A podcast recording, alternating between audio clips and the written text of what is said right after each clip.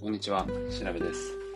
私は会社員として企業に勤める傍ら、清澄白河ガイドというアカウント名などで東京の東側の街の情報を SNS を使って発信したり、清澄白河写真室という名の出張写真館を運営したり、清澄白河実験室という名前で様々なことにチャレンジしています。この番組では清澄白河周辺のニュースやおすすめスポット、イベント情報、現在取り組んでいるプロジェクトなどの話をお届けします。本日5月13日土曜日、皆様いかがお過ごしでしょうか？今日のオープニングはですね、私の好きなものをお話ししたいと思います。そのうちの一つですね、ミュージシャンの椎名林檎さんです。今週水曜日に椎名林檎さんのライブを東京国際フォーラムに見に行ってきました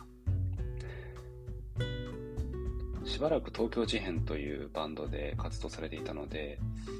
ともう久しぶりの椎名林檎さん単独のライブだったんですが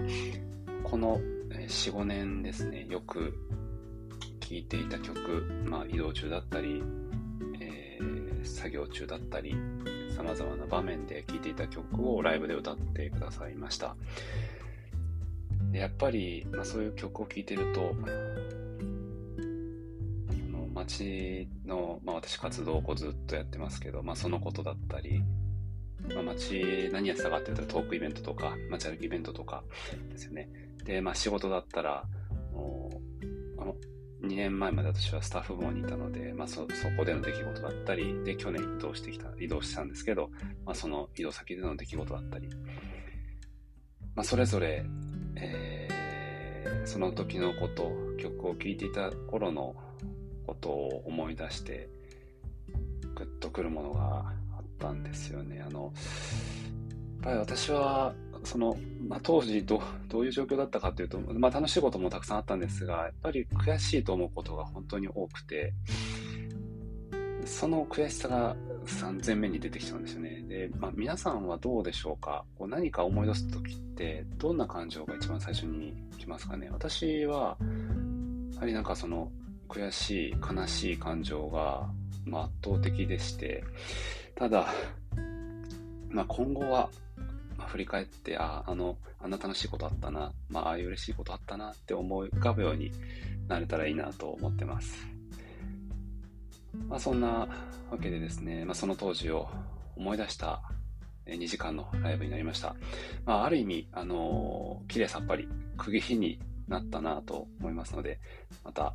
えー、シナリモさんの曲を聴きながら頑張っていきたいと思ってます。はい、それが一つ目ですね。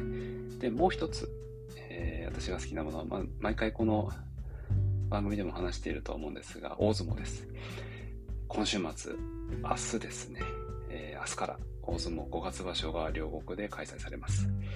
えー、初日5月14日日曜日、ここから15日間の熱戦が始まるわけです。えー、清澄2丁目3丁目、高田川部屋、大竹部屋、錣山部屋と3つ相撲部屋あります。そして、大横川を渡ってですね、石島には安治川部屋があります。そして、住吉の近くには、え毛利というエリアに伊勢ヶ浜部屋。そして、え森下と両国の間、え立川には木瀬部屋があります。最近あの、ヤフーニュースで、相撲界のまたニュースが出ていましたが、まあ、いろいろあるようなんですが、力士の皆様には土俵上での活躍を楽しみにしたいと思っています。えー、まあ、相撲中継は NHK と ABEMA ありますが、私は、土日でしたら ABEMA の大相撲ライブの花田勝さんの解説がおすすめですので、ぜひ聞いてみてください。あの私みたいな相撲のことをあまり分かっていない人間でもですね、あ今の取り組み、取り組みって試合のことですけど、あこの力士がここでこういう攻めをしたからあ勝ったんだなとかあこの投げをしたのはここでの動きがあったからなんだなとか、まあ、細かいあの話なんですが、それを分かりやすく説明してくださいます。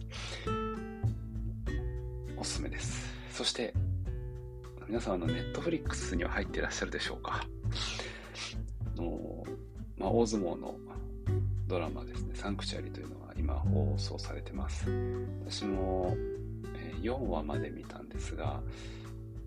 とても面白いです。その見た方から絶対見た方がいいよって言われて、まあ、見たんですけど、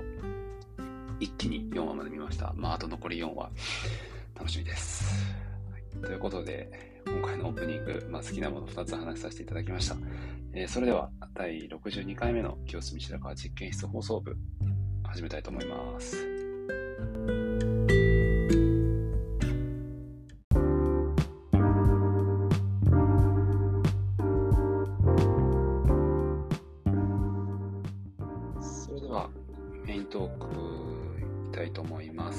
まずは街のニュースですね。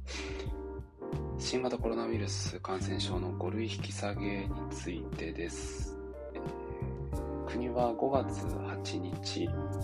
をもって、新型コロナウイルス感染症の感染症法上の位置づけを2類相当から5類に引き下げることとし、基本的対処方針及び業種別ガイドラインを廃止することとしました。江東区の対応方針については、区のウェブサイトをご覧いただければと思います。私はあのその5類引き下げの前に、えー、平野一丁目のチーズの声さんに行ったんですが、とまあ、その時もチーズの声さん店内に入る時はマスク着用を案内されてました。で、とその開けてからあのインスタグラムだったんでしょうか、まあ、SNS であの拝見したんですが、まあ、この5類に引き下が引き下げられていてもあの入店にはマスクが必要と書かれていました。とまあ、そのルールも、まあ、いつまでなのか分かりませんがとお店によってはこれまでと同様にそのマスク着用が継続されているところもあるかもしれません。えー、そのあたりそれぞれ守りつつこれからも街のお散歩を楽しみいただければと思います。のニュースは以上ですが、次はパトロールですね。と今回は3店舗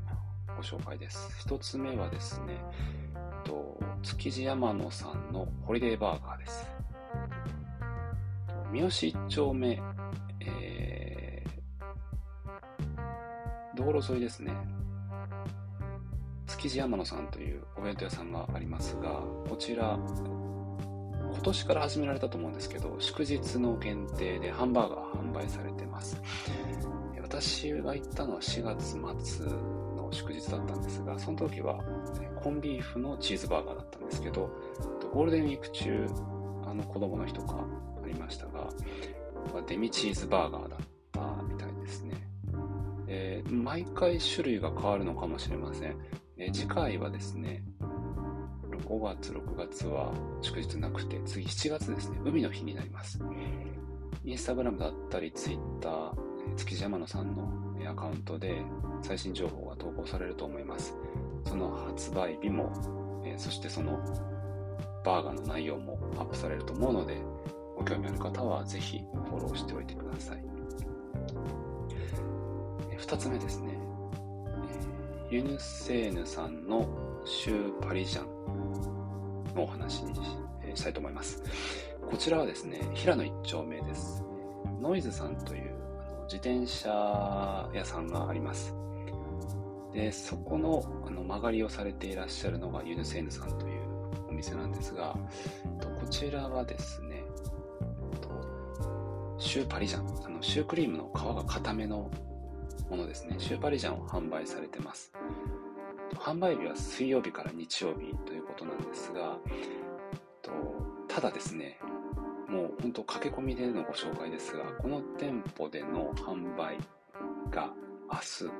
5月14日日曜日までみたいなんですね。で、新たにその実店舗、えー、ユンセンさんの店舗を準備されているようです。で今後はそちらでのみ販売ということなんですが、もう詳細はですね、このユヌセーヌさんのインスタグラムの、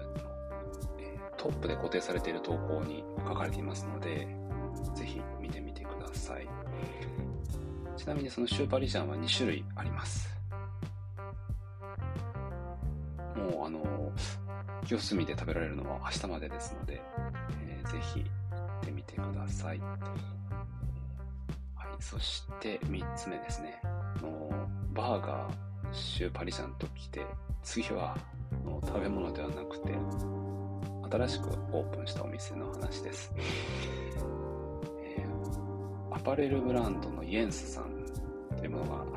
ございます。で、そちらのショップが、と三好2丁目にオープンされました。オープンされましたと言ってもですね、もう2ヶ月前、今年の3月にはオープンされていたようで、私は全然気づかなくて、たまたま何かで、え、先週ぐらい気づいて、え、行ってきました。場所はその三好2丁目なんですが、先週の放送でご紹介したカンパニーさんの2階になります。で、こちらのブランドが、もうレディースがメインなんですけれども、ユニセッものも置いてらっしゃいました。で、え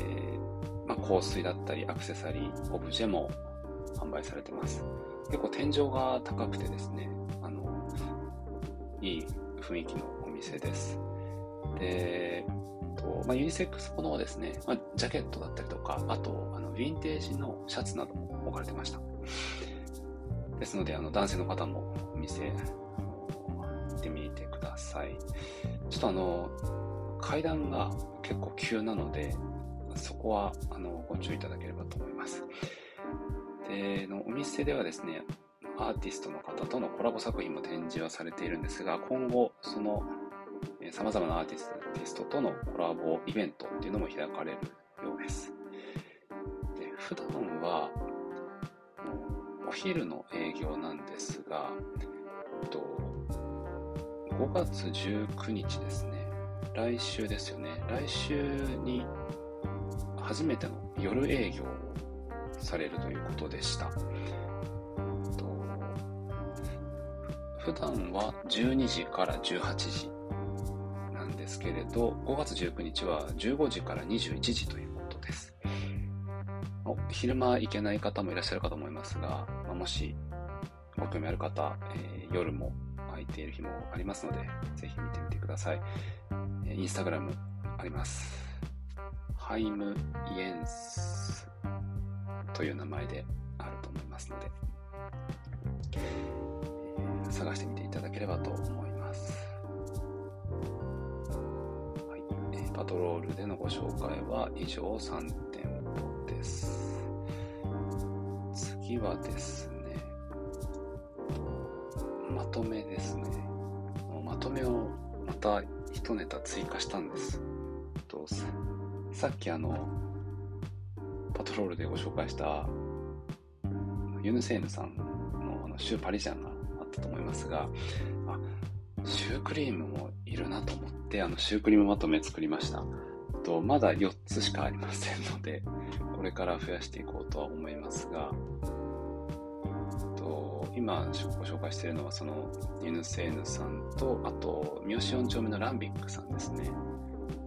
えー、そして白川3丁目のパティスリーアンドゥさんと白川2丁目のフーさんですね。の 4, 4店舗です。もうまだまだえー、お店ありますし、シュークリーム追加していきたいと思っています。お楽しみにしていてください。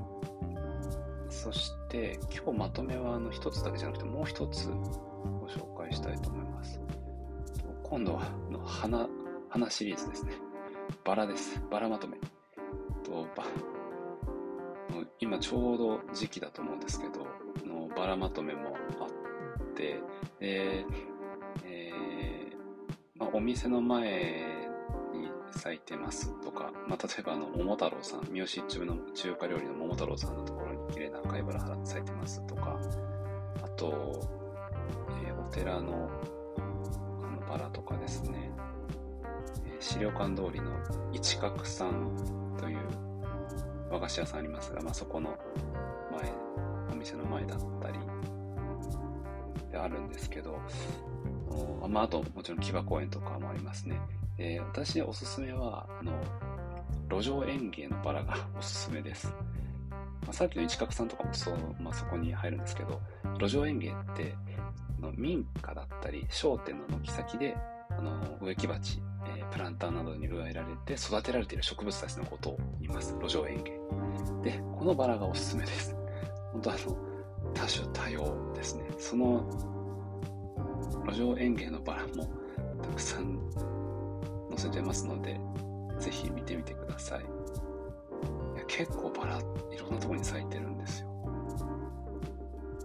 そしてとても綺麗ですね。で、あの、最近、えー、発見したのは、と森下ですね。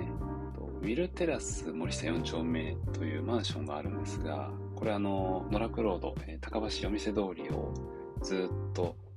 と森下というか、住吉の方に歩いていって左側にあるんですけど、このエントランスの壁がもう一面バラになってます。これもまとめに載せてますので、ぜひご覧ください。ま、写真で見て良さそうだったら、ぜひ、あの、実際に散歩してみていただければと思います。はいえー、まとめは以上です。で、次はですね、イベントですね。週末開催のイベントです。こちらは、モチーラ 2days Pop-Up というイベントですが、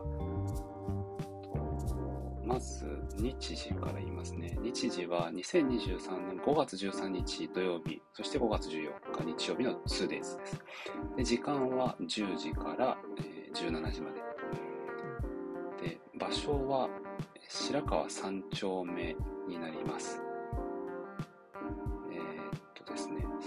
この、これ何のイベントっていうのると思うんですけど、南米コロンビアの民族が作る伝統的な手編みバッグのポップアップショップだそうです。で会場は、えー、TTT アーキテクツさんという設計事務所です。白川三丁目6の10っていう住所なんですけど、ちょっとそれだと分かりづらいと思うので、もうタイ料理のマーキンさんあります。で、その隣に深川美術さんというあの美術教室があります。で、その間の路地を歩いていっていただいて、まあ、10メーター、20メーター歩けば、まあ、左側にあるのがそちらの会場です。で、えー、まあ、手前その深川美術さんなんですけど、奥にはですね、その陶芸教室があります。住川陶芸造形教室という名前の陶芸教室です。あの、こちらには窯もあって、で、私、あの、街歩きイベントのあの実行委員やってた時に、一度見学させてもらったことがありました。まあ、ちょうどあの生徒さんも、あの、まさにその、えー、レッスン中だったんですけど、今、あの、こちらの、えー、陶芸教室さん、公式インスタがあってですね、5月のスケジュールも投稿されてましたで、体験の教室もあるみたいで予約できるみたいなので、清澄で陶芸始められたい方もしいらっしゃれば、ぜひ、え、ご覧いただければと思います。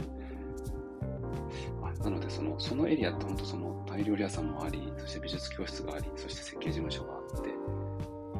陶芸教室もあるっていう、ああの一角すごくこう、もう密集している場所、なかなか面白い場所だと思います。えー、今日、明日、その、モチーラというイベントを開催されますので、ぜひ足を運んでみていただければと思います。こちら、このイベントのですね、あの、リンクは、清澄白河ガイドのウェブサイトスケジュールページに載せてますので、こちらから、あの、ご覧いただいても良いかと思います。えー、では、イベントは以上です。そして、最後ですね、とプロジェクトのお話です。まあ、先週、喫茶室がこそこそ置いてますっていう話しましたが、今、とデザインをお願いをしていますが、そのデザインのドラフト案を待っているところです。おそらく今週末にっていただけるんじゃないかなと思います。で、次がですね、そのものを販売してくださるお店を探しています。で、もう探してるんですが、ちょっと、まあ、まだ一度も売ったことのないものを置いてくださいっていうのも難しいんだなというふうに感じていて、で、まあ、一つは、まあ、昨年借りたその、テイアウトさんというあのシェアカフェですね、にお願いしようと思ったんですが、そこがもう今、レンタル、まあ、休止しているらしくてですね、なので、どこか他の、ま場所を借りして、で、手売りをするっていうのが、一つの選択肢なんだなと思い始めました。まあ、もう少しいろいろ動いてみて、えー、どうやってあの売るかというところを考えたいと思ってます。えー、また来週もこの進捗の、まあほんと少しかもしれませんが、お伝えできればと思っています。はい。えー、ということで本日、いろいろなお店、イベント、場所、ご紹介いたしましたが、気になったところありましたら、ぜひ、えー、実際に足を運んでみてください。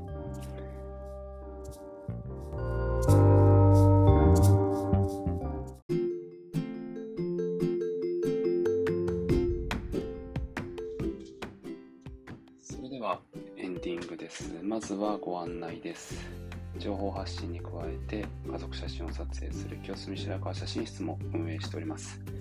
ご予約は随時受け付けております。ご興味ある方は清澄白河写真室のウェブサイトをご覧ください。週末の江東区のお天気ですが、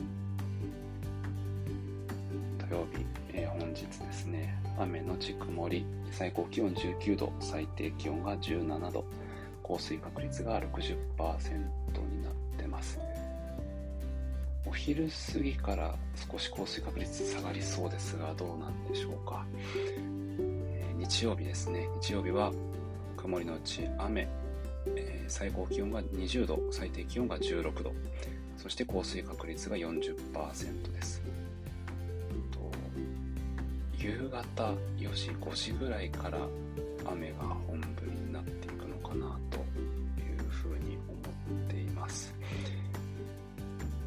月、火もあまりお天気良くないみたいですね。